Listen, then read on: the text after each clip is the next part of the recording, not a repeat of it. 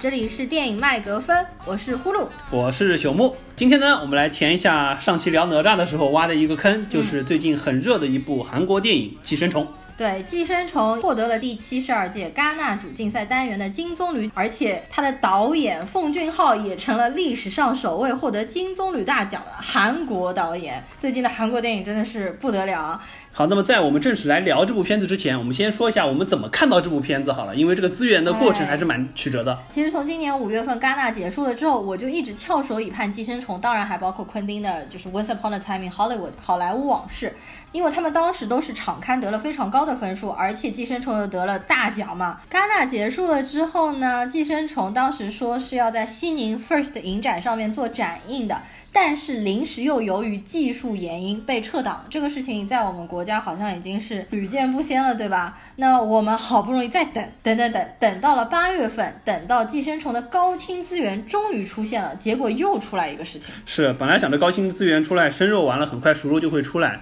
但是可惜的是迟迟没有熟肉放出来，是因为国内的几个比较大的做韩影的字幕组都收到了这个版权方的律师函，不让他们来出这个字幕，然后导致。是我们这帮就听不懂韩语的人就很苦逼。你说是个英文的片子，我们也就看了，对不对？这个是韩语的，真的是无能为力。对，然后就等啊等啊等啊等。后来通过一些所谓民间字幕组，是好像说是最开始的一版是对照了就是台湾或者香港那边上映的版本，然后手打上去的。通过这种方式，对，总算给我们提供了一个可以看的字幕的这么一个版本，我们才把这个片子从头到尾很快的过了一遍。对的，因为我加了不少影迷的群，其实这个高清资源当天出的晚上呢，已经有野生字幕组做出字幕了。过了两到三天之后呢，字幕也做得越来越成熟了。但是现在不得不说，就是你要看这些电影，你会发现影迷的利益就被越来越边缘化了。我们好像越来越难看到国外的一些电影。的确啊，感觉看这些片子，我们现在要面临着几重大山。首先是资源，资源不好下，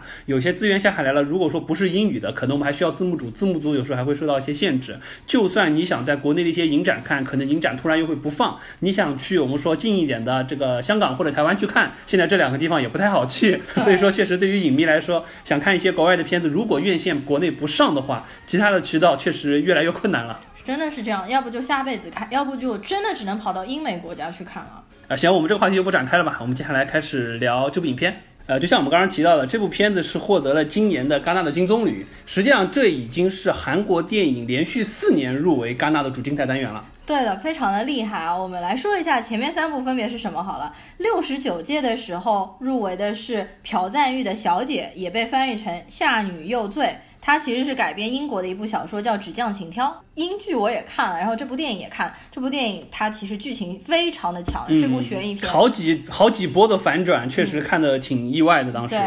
然后后面一届就是第七十届戛纳的时候，就是奉俊昊的《玉子》，《玉子》就是那一部讲那只大猪的电影嘛。特别有意思的是，当时第七十届戛纳的主竞赛的评审团主席是阿莫多瓦，当时阿莫多瓦都没有看《玉子》这部电影，他就给出了否定，他就说我不会把奖给他的。为什么呢？是因为当时的《玉子》是 Netflix，就是网飞投资的，它算是一部网飞的原创电影。其实你会看，现在好莱坞好像很多的大导演是，就说怎么说看不起我，非常看不起，没错。一看这个网飞投资，就觉得你是什么东西？你这个是电视剧，你怎么能和我们这种大荧幕电影同一角逐呢？但是想说一个比较有趣的。今年阿莫多瓦就被啪啪打脸了，因为今年阿莫多瓦就是带着他的《痛苦与荣耀》也来参加比赛了，但是却输给了奉俊昊啊。不过就我个人而言，因为这两部电影我都看了，实际上我更喜欢阿莫多瓦的那一部《痛苦与荣耀》。那我们再继续往后说，去年也就是第七十一届戛纳入围的就是李沧东的《燃烧》，普遍影迷都非常喜欢，因为他的摄影非常的牛逼。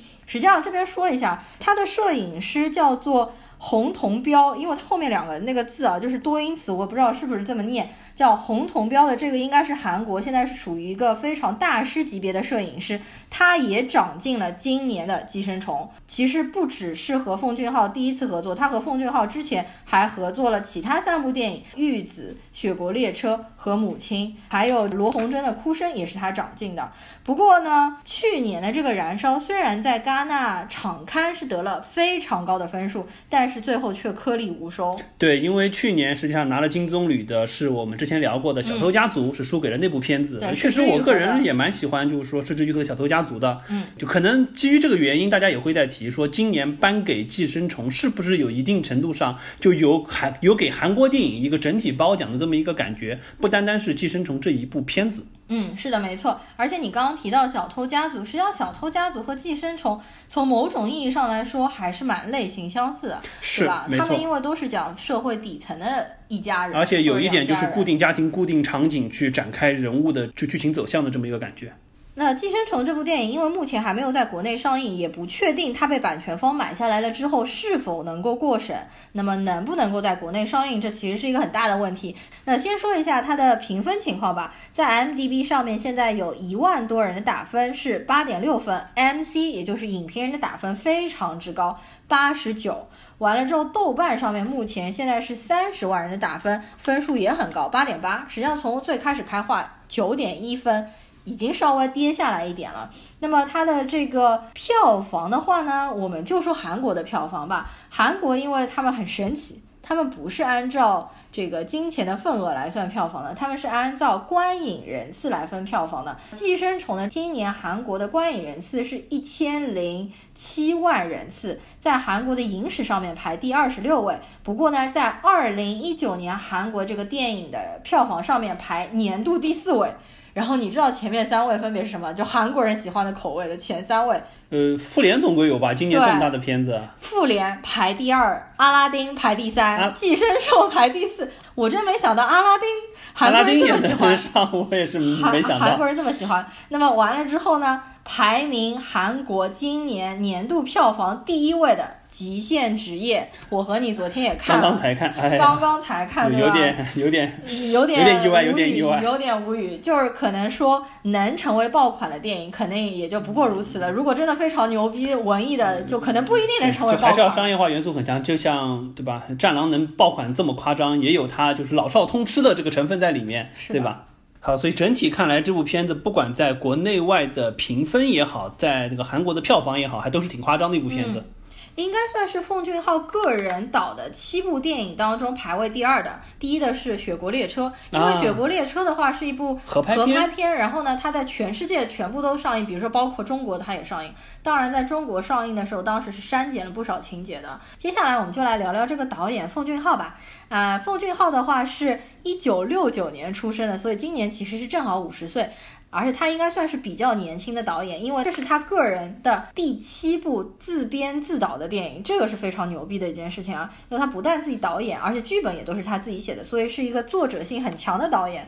完了之后呢，这个导演毕业于延世大学社会系专业。那么这个延世大学为什么要说一下？因为在本部《寄生虫》里面，穷人家的儿子他当时不是做了一份假的简历吗？哦，那个假的简历上面写的就是延世大学好吧，哎，这个不是我发现的啊，这点私货 我看到网上网友抠出来的，这个很有趣啊，我觉得。然后我们说说奉俊昊之前的几部电影吧，因为《寄生虫》是他第七部长片，那么前面的话一共有六部长片电影，实际上大部分都是国人非常熟悉的。其中第一部处女长片，这个看的人应该比较少，是二零零零年时候的《绑架门口狗》，因为它豆瓣上面评论的人只有打过分的人，一共只有七千个人啊。然后在二零零三年，他就拍出了就是怎么说惊世骇俗，而且被国内各种导演竞相借鉴模仿的《杀人回忆》。而且你可以看到啊，《杀人回忆》的话，在豆瓣的评分上面已经有四十万人的打分，也就是说你可能刚刚入门韩影，你就会被推荐去看《杀人回忆》。《杀人回忆》我也是在这周重新二刷了一遍，最后那一个小时真的是非常的精彩。确实可以见到，就是说这个导演他的编剧功底真的是相当的强，对而且那一年他只有三十多岁。真的是非常可怕啊！再过了三年呢，也就是到了二零零六年，他拍出了《汉江怪物》。我其实就是在二零零六年的时候第一次看《寒江怪物》，当时和同学因为年纪都还比较小，所以完全没听说过当怪兽片来看，我估计。对我们就是把它当成怪兽片来看，大家看的时候还在那边惊叫啊，然后捂着脸不敢看的怪兽啊。实际上我们后面二刷的时候就会看这怪兽这特效，呃，一个是因为零六年嘛，这个确实特效也不咋地，再加上韩国电影的成本普遍都不会特别高，嗯。而且这部片子毕竟导演他实际上是想要反映背后的一些问题，并不是说作为怪兽片来拍，是的，只是说这个怪兽可能成了，就是说一般影迷第一眼会被这个这个这个形象吸引到啊，对对对，一个元素，对，完了之后又隔了三年呢，他拍出了。母亲，母亲这部电影呢，实际上它当中的有一些角色设定和《杀人回忆》当中有一些部分会相符。实际上我发现，因为我几部长片只有一部《处女座》没看，剩下我都看了。你会发现这个导演有很多风格和偏好。然后完了之后呢，就是二零一三年的奉俊昊作为导演，朴赞郁作为制片，他们合拍了一部《雪国列车》。那部片子实际上我和你应该就是在当年去院线看，院线看的。因为当时这个里面有就是美队 Chris Evans，还有就是古一法师 Tilda，对对对，所以说就相对阵容还比较庞大，再加上因为合拍片嘛，它相对而言就是说这个世界的构建就有一点带有欧美的这种世界构建的感觉，相对而言就是说可能从国人来说接受度更高一点。嗯，那之后呢，他就是拍出了玉子，有讲那只大猪的那个故事，然后就是到了今年的寄生虫。接下来本部片子的演员的话，我只认识宋康昊。没错，我也是。所以我们就只来说一下宋康昊，剩下的因为我平时韩国电影可能就只看那么几个大导演，所以说演员交叉的不是特别多。但宋康昊我看过他八部主演的电影了已经，啊，而且其中还有一部在豆瓣上你是搜不到的。也就是叫 taxi driver 出租车司机，因为当时讲的是光州事件，所以这个连豆瓣条目都没有的。剩下的话呢，他和奉俊昊已经合作过啊三次了，所以寄生虫是他的第四次。而且宋康昊真的是一个非常牛逼的演员，是因为我看了他那么多部电影，他当中的形象是千差万别、各不相同的。他就是无论是演底层人或者是上层人，其实演的都非常的令人信服。而且宋康昊，因为他和奉俊昊年纪差不多，所以说实际上可以说是伴随着奉俊昊这些年的片子的成长，比如他从《杀人回忆》开始，嗯，就随着他的一路片子演上来，我觉得他俩也是属于就好基友了。是的，而且你不觉得他们两人长得有点像吗？长得越来越像了，感觉。因为我们看了一个视频嘛，就是《寄生虫》当天他们展映之后，有十几分钟的鼓掌的场景嘛。宋康、宋康和奉俊昊两个人站在一块，都胖胖的那种大叔的形象嘛。好，那么接下来我们就开始正式的聊《寄生虫》本部电影了。那么这边是剧透线，大家注意，如果还没有看过电影的听友，请在这边打住。好的，那么接下来我们就就着这个故事的开展，我们来稍微聊一下当中的一些剧情的细节，包括我们对于人物设定的一些看法哈。嗯，呃，整个故事实际上还比较简单，它大概分为三段。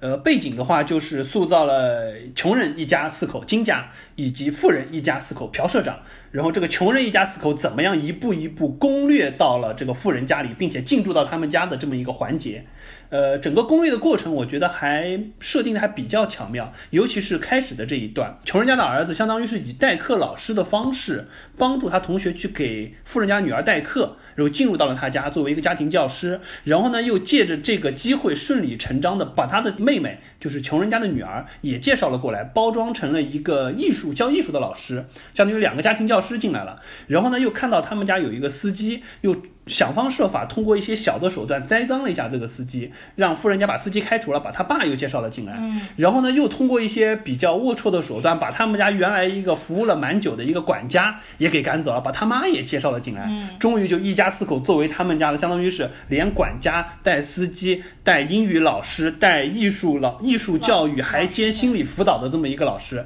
全部到了朴家的这个家庭当中来。嗯，整个是这样子一个过程，这是第一大段。嗯，影片到这儿的时候呢，我们看的都还是蛮爽的，因为的确像打游戏的那个攻略的感觉啊，就是穷人一家四口已经慢慢的像寄生虫一样的寄生到了富人的家庭当中啊。那么富人家呢，当然是不知道穷人这四个进来的这四个，比如说司机啊、佣人啊、老师啊，实际上是一家人，一家人，他们都不知道。所以我在这儿其实有一个第一个疑问啊，就是整部电影看下来呢。我会觉得富人和穷人的这个设定太单纯，人物形象太两元对立。就是说，这个富人给人傻白甜、单纯天真，然后呢，穷人其实和我的想象当中的人设也非常的不符。我们先说穷人吧，穷人他在里面的设定是，他们家甚至都不是住在普通的公寓里面，而是住在。半地下室，也就是他们的窗户看出去是别人的地板的一半，然后别人撒尿什么都在他们窗口的。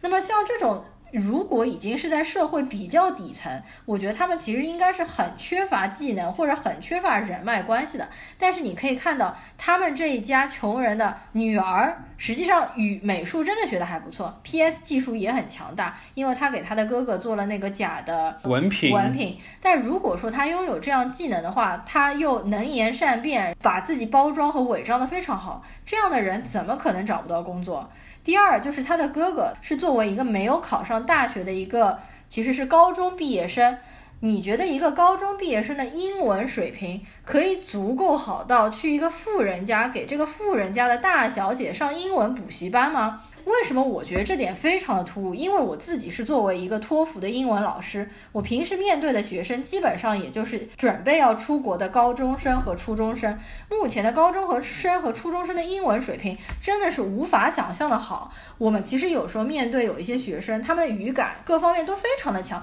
做英文老师的压力实际上也是越来越大的。但是在这部电影当中的设定就非常的容易。如果说这个男孩子的英文，也就是穷人家的儿子的英文已经好。好到可以给富家小姐去补课的一个程度，他怎么可能找不到工作呢？所以说，这个是在穷人的这个设定上，我觉得是设定的比较平面化的。如果他们已经拥有了这么大的技能的话，他们不会说四个人都躲在家里面，天天都在那边折那个披萨盒的盒子啊，这种非常简单的人力的一些工作。呃，的确啊，这块我也说一下我的看法好了。呃，我第一遍看的时候，或者说我看到开头的时候，我也觉得好像穷人家好像不应该这么穷。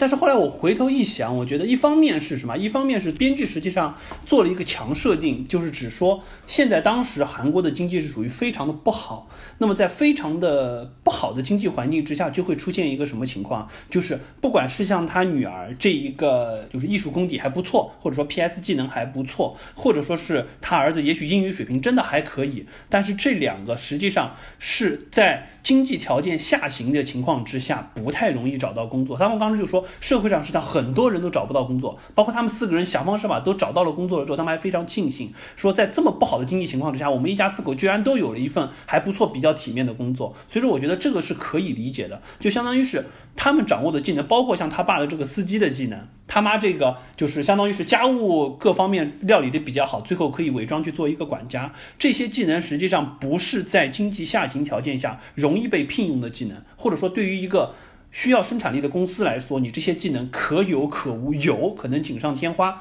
没有也问题不大。所以说，基于这种情况之下，就有点像什么？就你这个技能可能有用，但是需要有人要愿意用你才可以。一般的工厂可能不愿意用你们，但是如果说哎。真的像富人家庭这种，我我需要这个人，我看得上他，并且我认可他。只要我信任了这个人，你开车开得足够好，你英文教的，反正我女儿她感觉还不错，那也就行。虽然可能我女儿并不是真的想和你学英文，是想和你对吧做些其他的事情，但是不管怎么样，就这个技能可能能有用，但是它的价值。不容易在社会上体现出来。我觉得，如果说我后来实际上看到后来，我就开始用这个方式说服我自己，觉得哦，好像也是有道理。他们不是说就是呃，可怜之人必有可恨之处，只是说他们的技能没有被社会认识到，或者说没有派到正确的地方。可能朴社长一家就是给了他们一个把自己的这个技能一定程度上哎派起用场来。虽然说可能有寄生的成分在里面，但是不管怎么说，他们的技能还是一定程度上有了一些用。包括我还提一点，就因为这个现在说叫寄生虫嘛，实际上从我的角度来看，他们四个人到了富人家里来，儿子和女儿这两个是真寄生，他的英语水平我觉得是教不了的，而且他基本上就是为了和那个小女孩乱搞关系。然后呢，他女儿实际上也是不是一个正儿八经的艺术教师，他也没有真正好的去教那个儿子。但是爸爸和妈妈就是你当司机的，确实是在好好的当司机，而且基本上满足了他的需求。然后你管家的，目前看来，因为管家这个事儿。我就说你这个朴社长他夫人再天真再傻，家里的这些家庭事务，你把老的管家踢走了，新的管家至少能帮你料理个八九不离十，你才会觉得可以接受。所以我觉得这两个人至少不算寄生，他是真的是满足了他们家的需求，儿子女儿可能就顺带进来了。对我，所以我在这边想说一个啊，就儿子女儿的这个问题。一方面是我觉得，如果他们能在这边找到工作，他们在外面不会特别难找工作。你说一个是社会上面就业率的问题非常低嘛？第二个就是他儿子女儿进来了之后，他妈不是当时还说我要。看一下你第一堂课上课情况，我再判断我用不用你。可是这儿子明显感觉他的英文水平或者上课的能力是不足的。对啊，就比如说我平时上英文课的时候，如果家长要给我们来就是听课啊，我们会准备的非常充足，然后会说很多干货。但是你看这电影里是怎么拍的？他儿子当时居然在旁边就说说风凉话，根本就没有教英文，就告诉他。你这题应该怎么来看？上考场像上战场一样，就说一些这种屁话。这种屁话怎么能够骗过富家小姐呢？因为我们现在学生的家长都很有钱，他们都是非常精明的不得了的人，好吗？我觉得可能真的是就韩国演员的这个英语水平啊，不足以现场去展现。我们也看过这个奉俊昊自己说的英文，对吧？他还去拍了两部合拍片呢，他的英文水平也不够如此。韩国演员可能更加惨。当时大家都说，就是韩国有一个导演英文自己完全不懂，还敢去好莱坞拍片。别人说的就是奉俊昊啊，实际上我们看了奉俊昊采访，他现在英文还是有了长足的进步啊。还有一个很奇怪，儿子女儿他们都是处于青春期吧，二十岁左右的两个人居然补课让他们共处一室，而且共处的是女儿的卧室，这种事情怎么可能发生？然后完了之后，穷人家的女儿来教他们家的小儿子。那个穷人家的女儿实际上一切都是伪装出来，全是包装出来。她实际上是绣花枕头一包草，她没有任何内涵。她怎么教那个小儿子画画呢？我后来看到，她其实就是抱着小儿子让那小儿子画画。我在想，她这点水平真的够忽悠得了穷人呃夫妇人家这一家人吗？所以我觉得，就是说这里实际上更让我们好奇的，倒不单单是穷人家的设定，而是富人家的设定，就是富人家为什么会接纳或。或者说，就导演在精心包装了，因为人物已经很扁平了，他这个人物的个性每一个都没有一个很复杂性在里面。那么基于这种情况之下，你人物如此扁平，你实际上就设计了大量的非常精妙的桥段。那这些桥段如果说在真实生活中你能。你能让我信服，那就必须建立在一个什么，就是一个非常极低的概率，你真的碰到了一个天真到可以让一个青春期的女儿和一个明显英文水平就不咋地的年轻气盛的小伙子共处一室去学英文，你可以非常轻信的就信他这一家人一而再再而三的会介绍给你满足你家工作需求的这些人。虽然说富人之间是有这种感觉，因为我知道就是。不管是富人也好，上流社会也好，他们实际上很多程度上，他不是通过社会化的资源去找我需要找的人，而是通过朋友介绍。但是这个朋友介绍的基础基本上是他的朋友，也就是说，富人的富人的朋友，不是说我通过我家里的佣人，我通过我的家庭教师来介绍。所以说这个地方实际上是不太符合逻辑的，或者说是至少不太符合中国社会现在对于这么一个。应该有这个社会地位和身份的人所去做的一些选择，因为我在看这个片子到后程，我就觉得有点尬嘛。尬的过程中，我就不断的说服自己，比如说我刚才说通过这个就业率的问题，我来说服自己，他们家为什么每个人都还多多少少有一点本事，为什么找不到工作？那从这个角度来说，我们只能去想，比如说朴社长他夫人，那可能就是从小富家小姐，就是非常天真，没有经历过事故，完了之后嫁到这个朴社长家，实际上也就是一直做家庭主妇，没有太多的社会经验，人就是很傻很天真，一直生活在一个单纯。的世界里，他没有这么多尔虞我诈的东西。她希望去做的事情或者想的事情，是能让她的丈夫觉得她把这个家里料理得很好。不管是司机的问题，她能把它打理好，或者说管家的问题，哎呀，我之前居然没有发现她有这个问题，要赶紧把它处理掉。包括家庭教师那些，赶紧找一个新的家庭教师，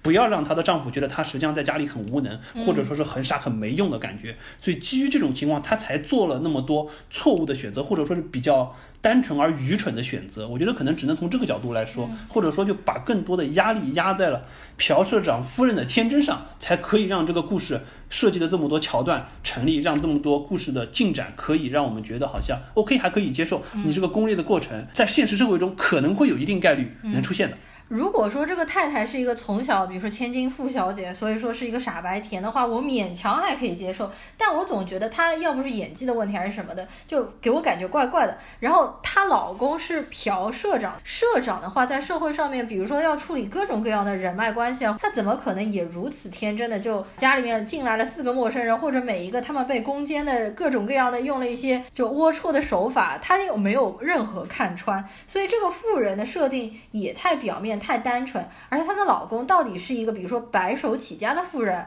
还是说是一个也是和他妻子一样的富二代这种，所以说也是思想比较天真的一个人。所以呢，其实整部电影我们看到第一阶段结束的时候，我们当时的想法是。富人肯定没有那么天真。我们当时还开了各种各样的脑洞，觉得这富人是故意把这四个穷人引诱到家里，接下来比如说要要吃掉他们呀，对，因为我们当时是要利用他们呀，这个有各种各样的方法，对吧？对我们当时，因为我当时看的脑洞，我当时还在呼噜在说嘛，因为他家当时一开始去补课的就看到有条狗，对，然后呢，完了之后呢，他原来代课老师因为去美国了，嗯然后当时我们看到一条狗，后来呢就是说因为他家的司机又出现了。嗯，然后完了之后，我们看到就是说他家，哎，当时就有两条狗，我们知道嗯原来不止一条狗，两条狗。然后后来司机又被赶走了，后来发现哦，他家还有一个老的管家，对然后发现哎，他家有三条狗。对，我们当时一直想的想法是因为我看这个之前我没有被任何剧透，我听我听呼噜说是一部恐怖片，我没有说恐怖片，不是悬疑对片。悬疑片，就我我我第一反应是是不是因为韩国实际上拍了很多这种离奇鬼，怪的你要看。奉俊昊原来拍过怪兽电影的呀，他拍过《汉江怪物》。所以我当时想的是，是不是对吧？感觉好像是这个金家在不断的攻略朴家，把他的人都赶走，实际上是朴家把他的那些原来的人都给清除掉，然后变成了他们家的狗。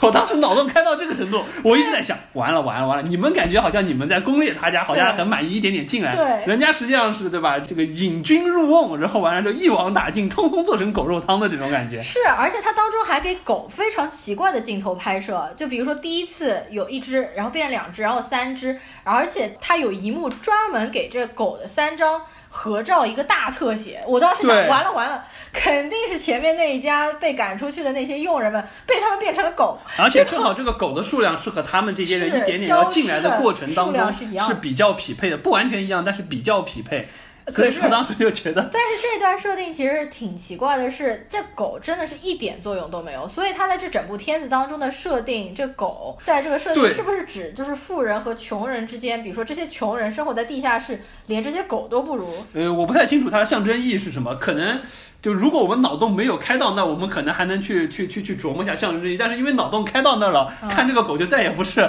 带有象征意义的狗了，就变成一些奇怪的东西。因为狗这个事儿，实际上给的镜头我觉得过多。对呀、因为你他们一开始说，包括你们台第十七条蟑螂，那蟑螂这个事儿，至少在后面有有道理的雨夜雨夜的那一段，还有这么一个展现。我们到第二段再，对但是。狗真的是我从头到尾我没看到狗反映出了什么东西，反倒是给了我太多脑洞的机会。是的，第一段你还有什么要说的吗？呃，第一段实际上主要就这些，我觉得就是这个攻略的过程，感觉好像是哎设计的蛮巧妙，嗯但实际上平心而论，我觉得呃你觉得它设计的巧妙，核心是基于对基于第一桥段过于刻意，第二这个现实基础不强，或者说是就你要现实中发生的万里挑一的机会，你才能碰到嫖舍蒋家这么蠢这么单纯的一家人，这么轻松的就进来。OK，那第一段基本上是这个样子。好的，那么第二段呢，实际上说的就是金家已经通通寄生到了朴社长家之后，呃，在一个雨夜，朴社长一家本来是出去露营去了，然后他们一家四口就非常放纵的在他们家的客厅。对，金家四口在他们家非常放纵的开着 party 的那种感觉，然后突然朴社长一家回来了，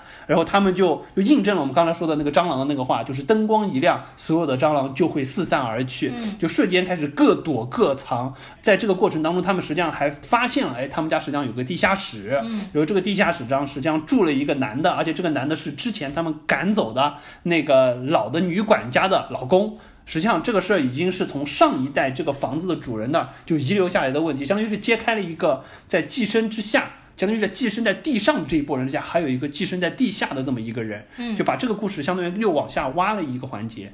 那么这个环节，呼噜你先说说你的看法好了。呃，首先第一个就是他们雨夜的那场戏拍得非常惊悚，那猕猴桃毛过敏的那个老佣人被赶走，他回来满脸都是猕猴桃过敏伤口，那一段其实拍得蛮惊悚的，所以这段我其实还是比较喜欢的。就包括在这儿，那个女管家还特别说了一句话，说你有没有看到上面三只狗的那张合照？所以我当时就觉得他点题了呀。是，我也觉得要出事这个儿。结果完全不得嘎的呀！这三只狗，我也不知道它干啥要这样。然后呢，他们就开始推开了暗门，走下去，至少走了两三层楼梯吧。实际上下面有个地下室，而且地下室里面还躺了一个男人。这个男人实际上这个老佣人的老公在里面应该已经藏了十几年了吧？呃，十几年可能没有，但是三五年肯定有，因为他们他们他们就是说朴社长一家搬到这边好像也是在两三年的样子，因为之前是一个那个嘛，啊，就是设计这个房屋的一个大设计师，后来搬去欧洲了，但是就是这个大设计师在这这边住了多久，以及这个男人在地下藏了多久，我我记不太清楚。他。设计这个房子，这个有点像防空洞的这样一个就是设计，是为了打就仗还是什么？就防止朝鲜打核战争哦。过来扔炸弹啊什么的。对，因为这个设定其实让我想到了蛮多西班牙的电影，就西班牙有很多这种黑暗的、悬疑的那种电影。当时因为有很多老的那种房子和别墅，他们都有一个暗门，比如说有一个就叫黑暗面，就是在这个房子的背面你看不到的地方有一个洞，然后人就被关在里面啊。包括这个当中。富人家的那个朴社长评论老佣人的时候说，这个老佣人什么都好，就是饭量太大了，因为他一顿饭要吃两个人的量。其实这个话是一个伏笔，是设定。实际上他每次吃一份饭，他要把另外一份饭给给他的老公。对。但是这个老佣人却在那家穷人的面前说，我们从来不吃厨房的饭，都是我省下来给他吃。实际上根本不是的。然后这一段其实让我想到了福尔摩斯。福尔摩斯有一部短片叫做《金边假鼻眼镜》，当时也是有一个人藏在了一个人的房间里面。福尔摩斯之所以发现他藏在他的眼房间里面，就是因为发现这个人的饭量特别大。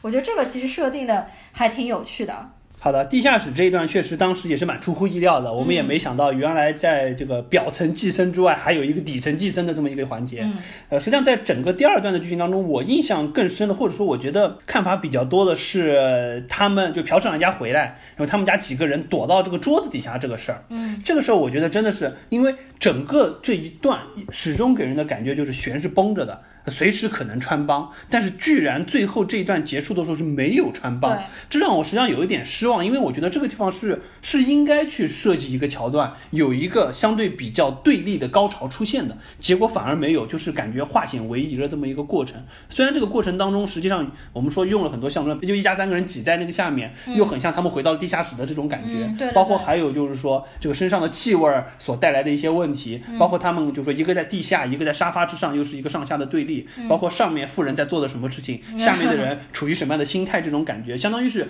就像就像刚才说的，灯光一亮，蟑螂又变回了蟑螂，回到了原来的状态和心态，富人又回到了富人的这么一个位置。虽然这块感觉就是。就上下对立和一些东西塑造的蛮好，但是我觉得最后没有穿帮，哪怕没有一些小的冲突出来，是让我觉得比较失望的。嗯，我觉得这边其实是有一点 bug，比如说他们在家喝酒，酒味那么大，然后他们把玻璃啊什么乱七八糟全部都砸碎在地上，说明这富人两个要不就是真的是太单纯，要么真的是太没有眼力见啊，什么都看不见，什么都不知道。那么还有一个就是，我觉得这部片子一个比较大的问题，就是它的象征意义太过直白，就它什么东西都是靠嘴说出来的。比如说蟑螂这一段，他们因为在富人回来的之前，他们就已经很明白说了，灯一开，蟑螂都四散。实际上这一段真不应该用嘴说。如果说他拍了一段，比如说穷人家，他们一回家，灯一开，穷人家有蟑螂，然后散开，我觉得这种纯影像感的，或者说视听语言上表达出来，肯定要比他单单直接说出来要高级。对，我觉得确实就是说，这部片的整体的过程当中，就奉俊昊用的，我觉得可能就是太偏商业化了，很多东西他生怕观众你不懂，或者说生怕观众你没有 get 到我的点。但实际上有些画面，包括说，就穷人家后来就是说，这样逃出去了之后，家里被水淹了啊，就那一段拍的就很有灾难片的这个视角，从上往下去拍，他们趟着水怎么样过去，家里淹成一片这种感觉。实际上我不是很喜欢那个地方拍摄的角度，我觉得和整部片子其他的地方的这个拍摄的视角和基调有点不一样，相当于就是。为了以这种方式去展现，你看穷人家最后，你感觉好像你寄生到富人家了，灯光一开，你四散而去，回去了之后，你连老巢都没有了，这种感觉就过于象征化的想要表现这个东西。实际上，我觉得可以做的再巧妙一点。包括当中还有一段我是不太理解的，就是当时他们说他们是地下的寄生的那一波，不是被他们抓上来之后要挟着嘛，要挟着他们嘛。当中有一段实际上是嘲讽北朝鲜的那一段，对不对？实际上我不太理解，以奉俊昊这样级别的导演，而且他是要去国际上参展的，即使是现在。在朝鲜问题这么紧张，你有必要在自己的电影中用这么直白的语言去嘲讽吗？我觉得这个地方是我不太理解，我不知道真的是他个人就是想要表达这个意思呢，还是说现在整个朝韩之间的关系导致整个韩国的电影界。就愿意说，哎，有一种发声的方式来表达出他们对于现在半岛局势的一些看法。这块反正我是觉得挺干的，我是不能想象在中国这个环境之下，有导演可以用这种方式在电影中表达一些政治立场。我们国家的这个限制太大了呀！这段就是他嘲讽北朝鲜的，我也觉得挺奇怪的。呃，但是你前面说那个大水瀑布，然后淹了他们家，实际上这段我是挺喜欢的，我没有觉得有太大的问题。包括他们家有一个很巧妙的设定，就是他们家是半地下室，但是呢，他们的马桶是处于人的头上的，对对对，也就是说你上厕所，你得先先爬到一个像床一样的地上地方，然后再坐在马桶上，你得。弯腰屈膝这就他们家的制高点实际上是马桶，对，然后就感觉后来那个马桶不停的往外喷污水嘛那段，然后他女儿就非常处惊不乱的那个样子，一一屁股坐在那个马桶上面，还不停的在找 WiFi。那段真的拍的蛮恶心的，我当时也是有点震惊啊。但我觉得第一次马桶设定出来，奇观性蛮强的我的眼，睛，奇观性蛮强的，确实。不得不说，就导演在很多细节的桥段上设计会给人留下比较深的印象。啊，然后还有一段就是第二段当中很重要的一点，就是当他们一家四散躲到桌子底下之后呢，朴社长和他老婆两个人在沙发上面想要对吧，这个做一些亲昵动作的时候，对对对，朴社长那边就很直白的说了很多有关气味的问题，就穷人身上带有一些气味。这段我总觉得拍的太商业化感。对这个气味这个事儿，实际上我也想说，就关于气味的这个事儿，全篇实际上作为这个作为一个线索穿一穿是可以的，但是我觉得真的有点多，而且有点过，很多地方甚至就很夸张。对，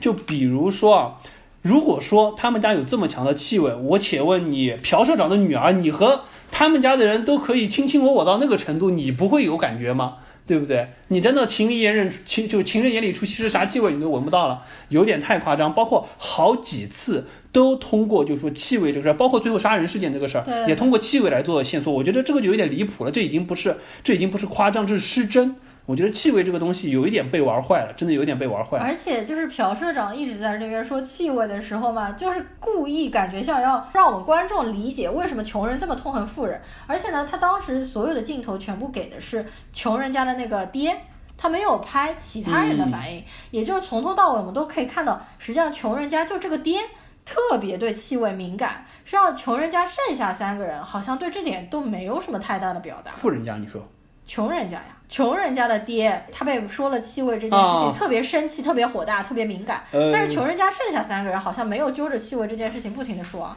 呃，我觉得可能一方面我自己想到，因为宋康昊演技比较好，所以要他来。而且可能因为他是去帮那个当私人司机的。他就是他长期和朴社长是共处一个密闭空间，哦、所以说朴社长可能有多次去就在车上，就比如说他载朴社长的夫人的时候，朴社长夫人也觉得气味比较大，把这个窗子打开了，这种感觉就在车里这个空间的时候，可能他已经多次体会到朴社长对于这一块特别在意。哦、嗯，有可能，因为朴社长他可能和剩下三个人接触不多，嗯，主要是和他一直两个人处于一个封闭的空间。啊，反正气味这个事儿，我觉得是就用的有点过了，确实有点过。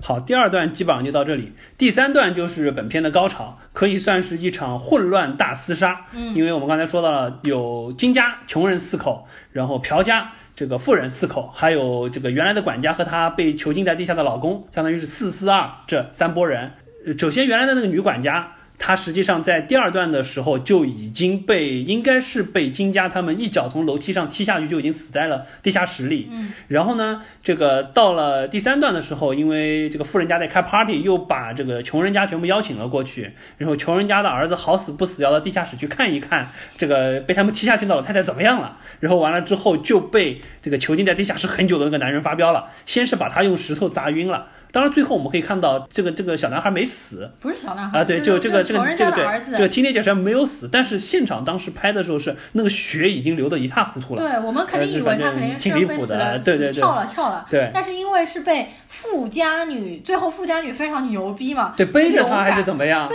着他一路很厉害，很厉害，是真爱啊。对，很厉害，很厉害。然后完了之后就杀了人的这个地下男子出来了之后，在庭院里继续行凶，先是一刀把。穷人家的女儿戳胸倒地，然后飙血，然后完了之后呢，这个富人家的儿子看到了这一幕了之后，就又以为又见到鬼了，当场吓得就羊癫疯又犯了，又又昏死过去。羊癫疯差不多了。然后对对对，然后完了之后呢，就是说之后又扭打了起来，他又和穷人家的太太扭打了起来。然后后来，这个穷人家的太太还非常厉害的拿了一把烤肉叉，把他给戳死了。对，因为穷人家的太太前面有设定，在第一幕的时候呢，就是说有一个照片，她实际上是链球冠军。啊、呃，对对对，当时他们到富人家还有一幕，他在那甩链球，对对对，特别夸张，对吧？一直说明，就这一家人实际上是、嗯、呃穷人家的太太，实际上体力是最好的，嗯、甚至她老公都不敢跟她对打，嗯、因为他们看着身材感觉也有没有有一段他们起冲突的时候，她、嗯、太太握着她老公的手说：“你要是敢怎么样，我抽抽死你。所以说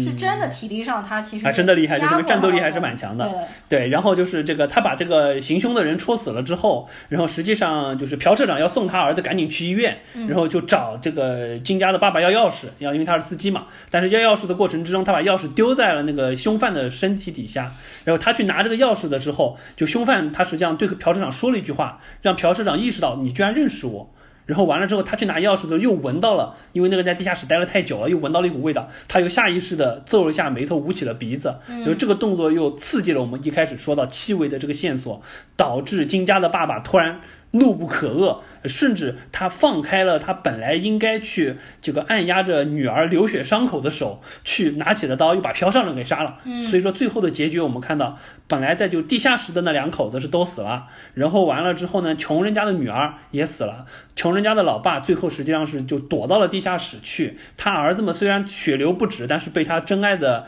这个女人给救了。然后就说富人家的话，这边这个朴社长是肯定死了，因为已经说他这个是就是被杀害了。对那么接下来他小孩没说，可能是送到医院及时救过来了，嗯另外两个是没问题，所以相当于是死了这么几个人，嗯最后塑造的一个剧本的一个高潮点。嗯。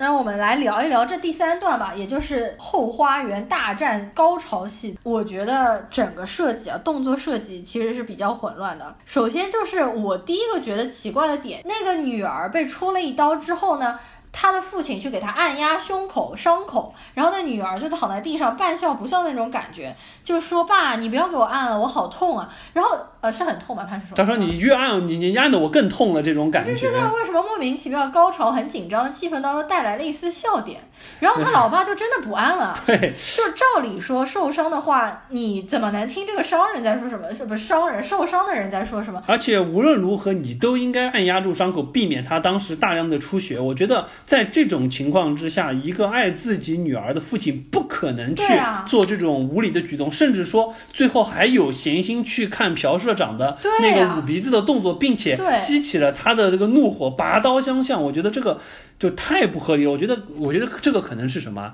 这个真的就是，就还是我们说的，导演把这个桥段设计的太过精巧，有一些不合理的地方，只能用一些强行的人设，或者说是演员的一些台词，说服观众说，哦，为什么他当时没有继续去救治他的女儿，而选择了要去杀害朴社长？只能通过这一句非常苍白的台词，告诉大家，哦，他这样做是因为他女儿说你不要按了，按第一我更痛，第二可能也没用的感觉。对我倒是觉得这边是第一个奇怪的点，然后第二个奇怪的点就是那个小儿子被吓晕了嘛，然后他当时说你要赶快把钥匙给我，然后你不要管那地上那陌生人，因为他们也不知道他们是父女两个嘛。当时我觉得，如果说正常的一个人发现了这种情况，我的儿子昏倒了，但地上有一个伤势更严重的女人，不应该把这个女孩一起带到车上，和他的儿子两个人一起送到医院吗？这样的话，他儿子没有损失，你又可以再多救一条人命嘛？所以这个我觉得也特别奇怪，为什么他们完全没有想到这个？还是说，就富人一家因为太自私，只想到自己。对，我觉得这个我也是看了第二遍的时候，我觉得可能这里就是为了，我就塑造两点吧。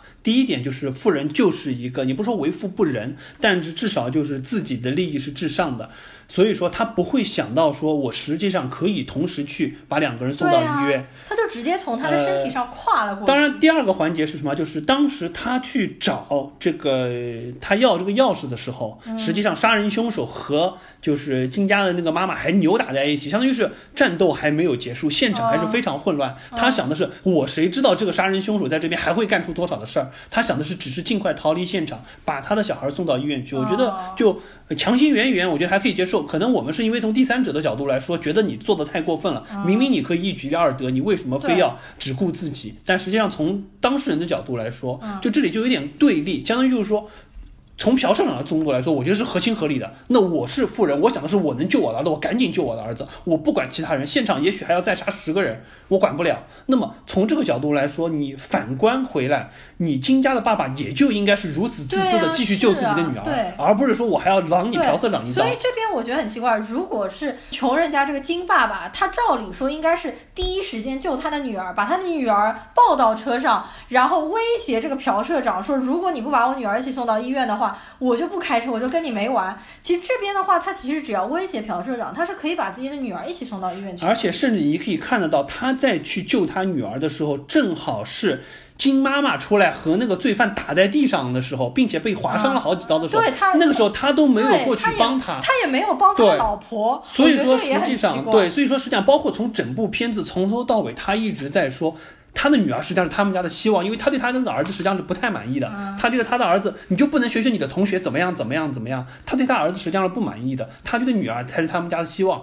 在这种情况之下，他都选择了不去救女儿，而去杀社长。我觉得这个太不合理了。对，然后第三个我觉得比较不合理的点就是，是那个地下室跑上来的那个男人杀了他的女儿，但是金爸爸却去杀了和他女儿浑身不搭嘎的朴社长。这一段实际上也很奇怪。你如果要报仇，你应该是帮你的老婆啊，就应该马上冲过去帮助你的老婆，把那个杀人凶手给制服嘛。是的，没错。反正就整个这一段，基本上我们觉得最尴尬的一点就是围绕着这个金爸爸要去杀朴社长这个事儿，感觉不管是于情于理，以及于当时的这个塑造的现场环境来说，他都不应该有这个举动。这块可能是让我们觉得最尬的一点。对可能这个地方就是纯粹为了。我们实际上最后不太喜欢的这个结局，就是金爸爸因为是作为杀人犯躲到了地下室，并且还还很离谱的说通过莫斯电码的方式用那个破灯给他的儿子传信号，这一点就为了铸造这个结局，相当于是又回到了一个深度寄生的状态，这么一个一个下场，去必须把他变成一个杀人犯，并且是把之前埋的这个细微的线索作为了他诱发杀人动机的直接原因。我觉得这个地方，我只能说导演设计非常的巧妙，他把前后的几个东西以及最后的结局想要做的事情，通过杀人的这个事情，尤其是他杀朴社长这个事情，给集中在这里了。只是说让我们观众看下来了之后，觉得你这个地方设计有一点不合逻辑，所以说会觉得特别的尬。嗯，所以我觉得整个整个这个桥段，就这一段冲突实际上设计的蛮好。嗯，包括就说把。三就是我们所谓四个四个两个人之间相互的冲突都暴露了出来，嗯，包括我们说地下那个男的出来，他为什么要杀这几个人？嗯，实际上是有一定道理的。包括他最后看到朴社长，他会又和朴社长说那么一句话是有道理的。但是就是金爸爸去杀朴社长这个事儿，只能说为了圆导演想要表达的东西，这个角色做出了过多的牺牲，过做出了过多不合他这个角角色人设的一些事情。然后最后一个缺点就是最后写信或者和发摩摩斯电码这一段很奇怪，是因为他爸发摩斯电码，他儿子不一定收得到。然后他儿子写的信，他爸是绝逼收不到的，所以他儿子写的这个信实际上只是念给我呃，们有一点对。梦幻般的给观众就是一只是给个圆梦观众一个交代对对，对，给观众一个交代。然后呢，那个他爸发的摩斯电码，他儿子也是不可能从头到尾接收到的。呃他要全全因为摩斯电码是相当于是通过点化点化的方式去一个个对应字母。如果说以这种方式，按他爸在剧中他读出来那个信的长度，他儿子估计得从晚上六点蹲到早上六点，一丝不拉，眼睛都不能眨一下的去记录才可以而且。你还不知道他是从哪一段开始的呢，所以你得每天都去那个小树林而且他爸是每天都在下面发摩斯电码吗？而且我还有一点好奇的是，就实际上从那个之前的那个男的躲在地下，他会就是说在朴社长上楼的时候，他会喊朴社长什么什么什么，还会去按那个对，还去按那个灯的时候，我就觉得很奇怪。你们家如果说有一灯天天闪成这样，而且毫无规律的闪，你们家不修一修吗？不是他不是说他们家灯是声控灯嘛，所以说走上来的时候那也该修一修啊，它不是这个样子啊，感我觉得。感应到了呀，所以它就亮了呀。这个我觉得好吧，总体设定，这家富人就是脑脑筋一根筋，除了他们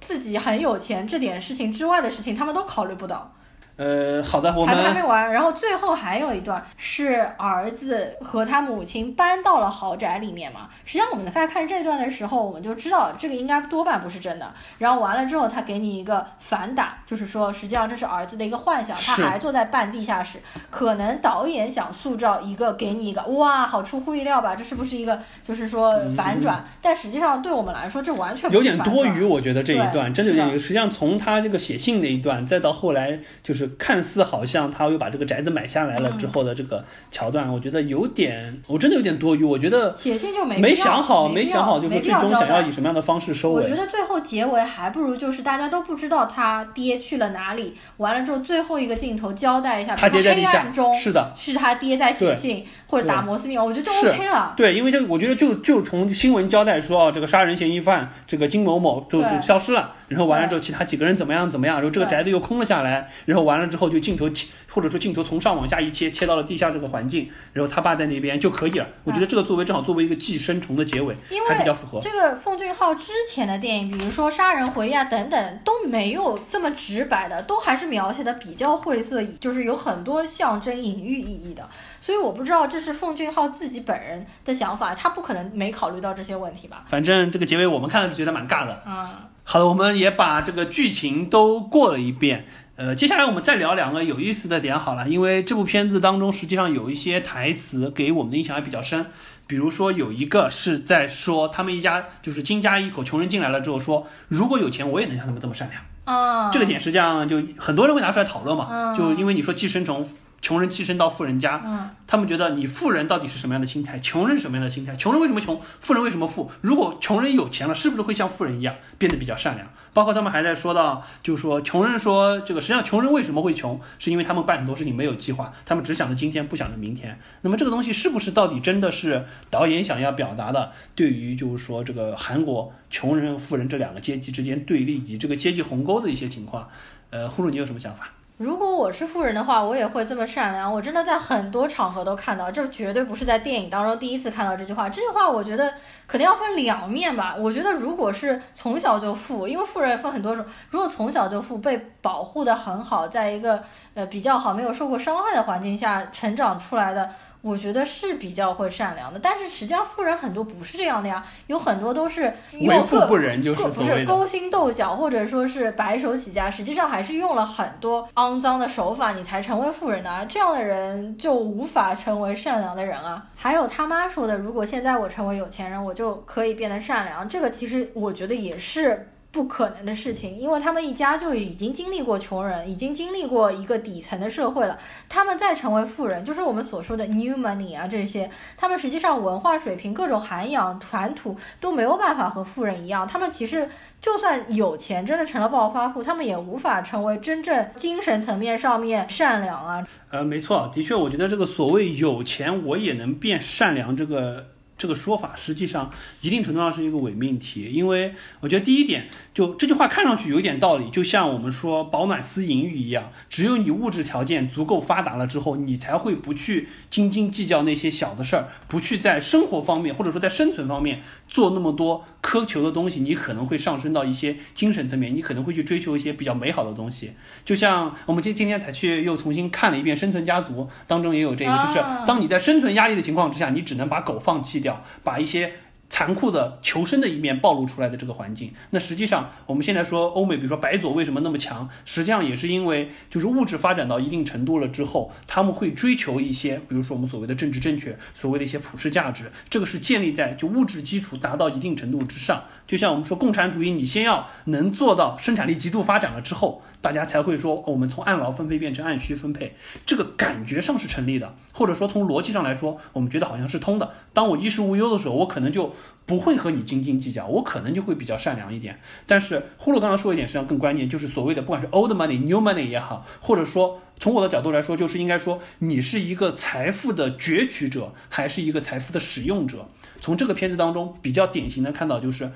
朴社长他太太就是一个财富的使用者，他不负责赚钱，他只负责花钱。他花钱的结果就是我要把这个家打理的井井有条，让朴社长觉得回家了之后我是一个贤惠的太太。从这个角度来说，他没有赚钱的压力，他想的是一个比较美好的目标，他又有足够的钱去支持他行为这个目标。这也是就为什么我们说富家的小姐一般比较单纯，这个皇帝的女儿一般来说会比较善良这个道理。因为他没有需要去作恶的动机，他可以用钱摆平很多事情，并且他觉得摆平的挺好。但是如果说你是一个白手起家，你是一个 new money，你是第一代，你是富一代，你是攫取者，嗯，不管是你在国内，你是在国外，你攫取财富的过程都是一个相对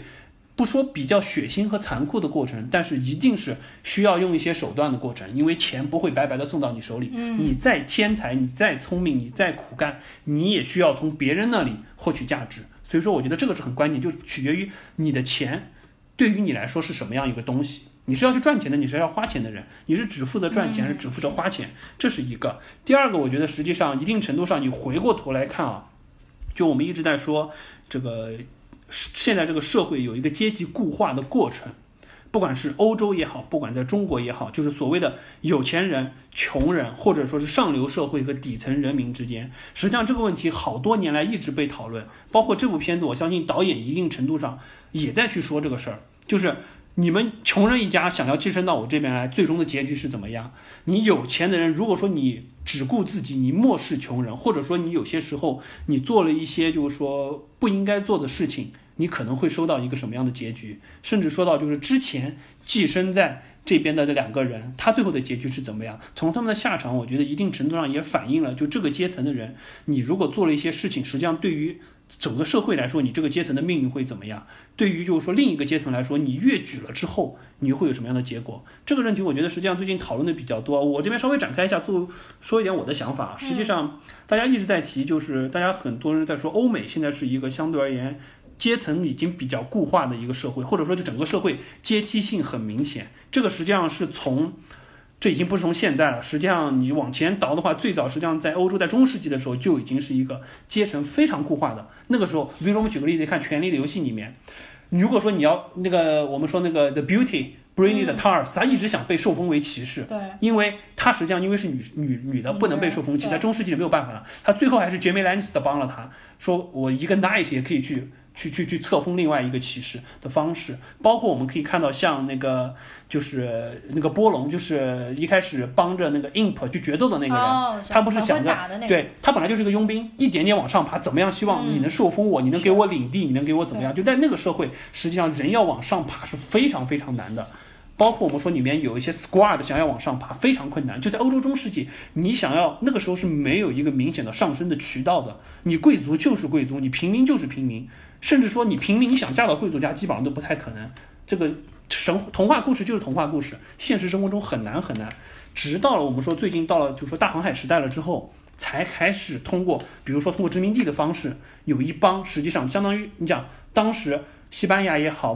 葡萄牙也好，英国也好，那些愿意出海的人，实际上都是在本国混得不好的人，跑出去了之后攫取殖民地的资源，实际上就是说我们所谓的你是财富的攫取者。你改变了自己的社会地位，你成了有钱的人，但是这个过程是血腥的，这些人一定不善良。嗯，然后再回过头来说，我们说美国现在实际上之前一直在说美国有一个美国梦，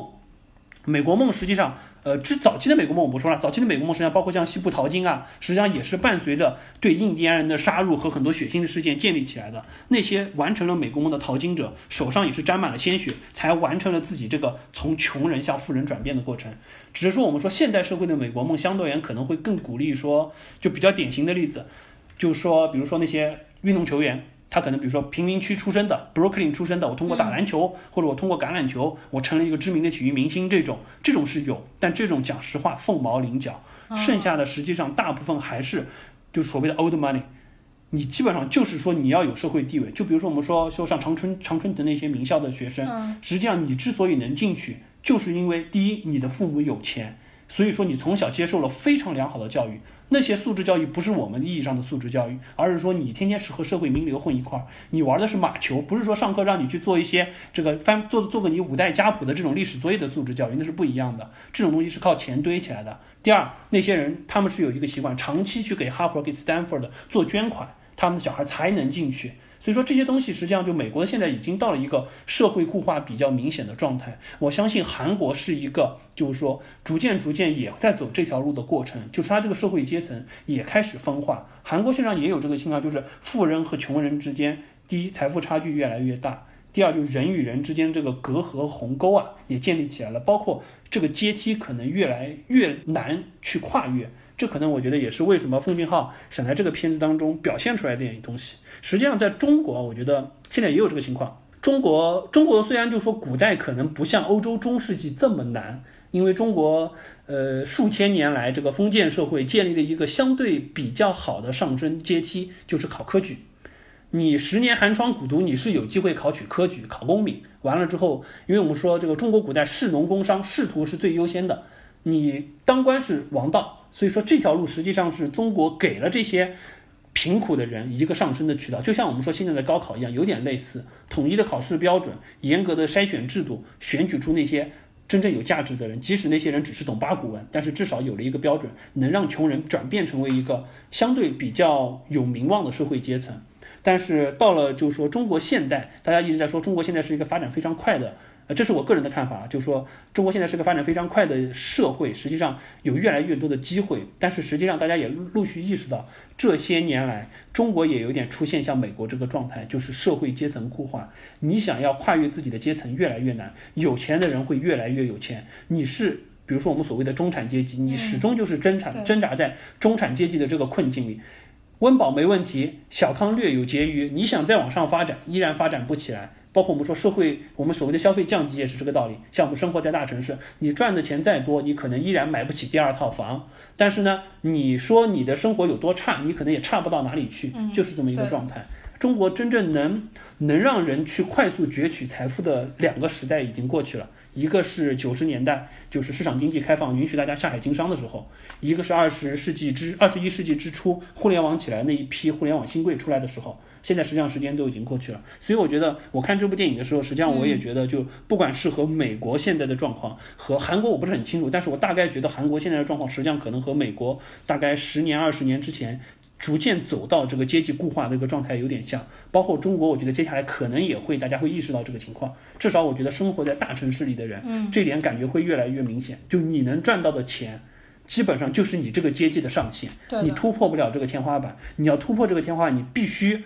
不管是采用一些非正规的途径也好，就或者说简说的简单一点，你不做一些手上沾血，或者说是进入灰色地带去操作的一些事情，你可能不太容易突破。我觉得可能这个就是这部片子。导演一个在韩国想要引发的一些社会讨论，包括也可能就说给我们中国的人看完了之后，为什么大家除了这个电影设计的一些桥段比较有意思，我觉得这么多人打分觉得还不错，可能内心也有一些触动，就是觉得好像哎，这个贫富阶层这两个事情，现在在现在这个社会啊，可能大家会意识的越来越明显。嗯。奉俊昊作为是一个社会系的学生，所以你可以从他的电影当中看出很多他对社会的思考。比如说你刚刚说的有关于贫富差距的这个问题，那么这个大主题实际上也在他之前的电影，比如说《雪国列车》当中体现的非常明显，讲的也是一个底层如何反抗顶层的食物链的这样一个问问题。呃，没错。但是从我的角度来说，我觉得《雪国列车》比这部在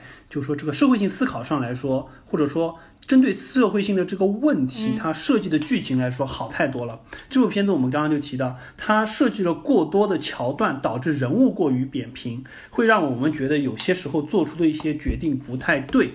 所以说就看的会有比较多尬的地方。但是《雪国列车》相对就好很多，因为它是塑造在一个就相当于是一个末世的诺亚方车上。然后一个封闭的生态环境之中，然后就是 Chris Evans 演的那个 Curtis，呃，相当于是揭竿而起，带领着底底底层的人民去反抗统治者。然后因为那个好处是什么？就是它是一个相对而言就是比较直面的冲突，然后这个冲突就会使人物的刻画相对比较线性一些，不会有那么多分叉的环节，或者说就因为我们是要革命，就不会有生活化的情节，大家就不会有那么多觉得尬的点。因为这个东西我们生活中接触不到，不会觉得合不合理，只会觉得。顺着个底层一关一关，他们实际上也像公关一样，一节一节车厢打到前面去，每一个冲突、每一个斗争都感觉还设计的还不错。所以我觉得在那个场景之中，人物不会有太大的问题。包括到最后他攻到了车头了之后，去发现掌管车厢的那个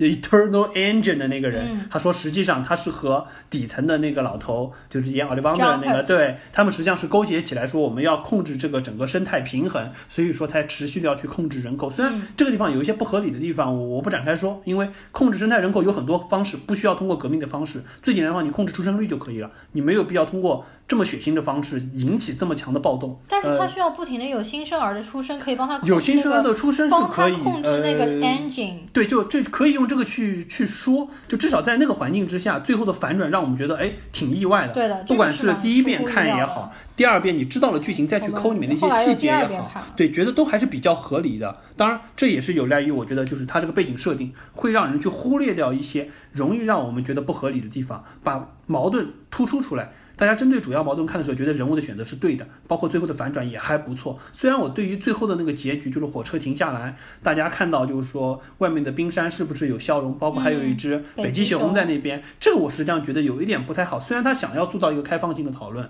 但是我觉得那块收的有一点就不符合集体决策或者说是个人英雄主义决策最终应该做出的选择。但至少我觉得从社会性讨论的这个层面上来说，他塑造的这个故事以及为这个故事所服务的这些人刻画的要比这一部当中的要好。这一部我觉得更更优秀的是一些桥段，就它里面有一些细节设定的实际上还是不错的。因为我我之前也有看过一些其他的报道，或者说是其他的一些播客在聊，说奉俊昊这个导演对于细节的刻画是到发指的地步。就比如说他们有其他有另外一个节目在说到，就是这个他们当时富人家不是有一个有一个垃圾桶，那个就是他们当时不是就是那个弄了那个猴就桃子的毛，让那个人对，然后就是完了之后就是说他们不是丢了那个进去，说弄个番茄酱挤在上面。他说那个垃圾桶据说是非常非常贵的啊，在韩国那边好像是就类似像是一个。出名设计师做的一个网红垃圾桶，可能是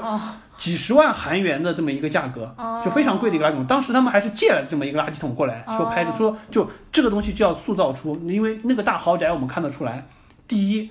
价值不菲。基本上就是属于我估计换成人民币也要上亿人民币的这么一个价格。第二，他要塑造出朴市长一家就真的是非常有钱，垃圾的垃圾桶就是要做这么好，包括他们所有家让小孩去学英语啊什么，就是想要塑造出他们家这么一个氛围。就很多细节方面好像做的还是不错的，桥段设计比较精妙。但可惜的是，我觉得过于商业化的想要去表达他想表达的意思，反而会让人看完了之后，至少我们俩看完了之后，觉得有一些地方不太合理。雪国列车看完了就很舒服，觉得你想表达的东西也出来了。情节上也还 OK。哎，雪国列车的话，实际上我们可以看到，奉俊昊当中实际上拍血腥场景和砍人的那段场景是特别厉害的嘛。包括他其实后面几部电影，他每部电影都有很多蛮血腥的场景。然后这一次《寄生虫》，实际上它的分级应该对应欧美也是二级，应该是二级，二级，但是它还没有到 NC 十七那个地步的二级，因为它当中也有蛮多砍人，到包括大量血血喷出来的。对，其实没漏点，没没没看见漏。要不我们这边删了资源，反正没看见。实际上，奉俊昊一开始就是拍血腥这些为见长的人嘛，但他最近好像越来越偏向于讲故事这一类了。然后他包括他很喜欢用的一些飞踢的镜头啊，他每部电影当中，韩国好像真的很喜欢这个动作。我不知道是韩国喜欢还是奉俊昊他喜欢，就每一次都有人从很远地方一踢飞踢过来，非常夸张的动作。他很喜欢上一个镜头是伤口或者尸体，下一个镜头马上是在烤肉，这个已经在好多部电影当中看到他使用了。对，这个印象特别深，每一次。然后就反差特别强烈嘛，在这一部里面好像没有，这一部里面哦也有。烤肉，他最后他母亲是用那个烤肉串把那个人给杀死了嘛？就还是和这个也可能是韩国本来就比较喜欢烤肉吧。然后包括还有弱智是凶手这个设定，因为我看过那个母亲还有杀人回忆，他们当中都有讲到社会底层的问题，一个是穷人的问题，一个就是社会底层残障人士的问题。他其实好多电影里面都有提到。不过《雪国列车》这部电影当中，我不得不提一下，就是 Chris Evans，他的演技真的美队的演技真的。蛮尴尬的，我觉得美队他真的是塑造什么形象都很像美队伪光正。他在和 John Hurt 对戏，在和 Tilda Swinton 对戏的时候，明显高下立判。所以就《雪国列车》，我觉得唯一不太好的就是从演技方面来说，就是 Chris Evans，其他人都演得很好。对，Chris Evans 确实就说，事实也证明他这个塑造美队这个角色深入人心了之后，他塑造别的角色就第一，要么就是面部过于僵硬。当然我们知道现实采访中他又是一个对吧？陶总是一个捂着胸肌大笑又特别夸张的一个。我觉得当中的平衡点还根本就没有找好。有可能。相当于就是你要么就是面部过于僵硬，要么就是你放开了之后又觉得不行，就只能绷着，然后绷又绷得过于过于硬了之后，就感觉好像确实很多地方。就真的让人觉得挺尬的。嗯，好，那我们这期节目差不多就到这边聊完了。因为奉俊昊的电影，我实际上只有第一部处女作，呃，那个绑架门口狗，因为刚刚一直都下不下来资源，在我们聊的过程当中，他突然下完了，他突然有资源，好心的做总的人终于上来了。所以我一会儿打算聊完这期节目之后呢，把那个绑架门口狗给看一下。好那么我们这期节目就到这里啦呃感谢大家的收听我们这期顺利填坑了嗯希望大家可以给我们留言点赞还有转发嗯大家就这样喽拜拜拜拜 there ain't no need to go outside ain't no need ain't no need rain day and i really really really don't mind can't you see can't you see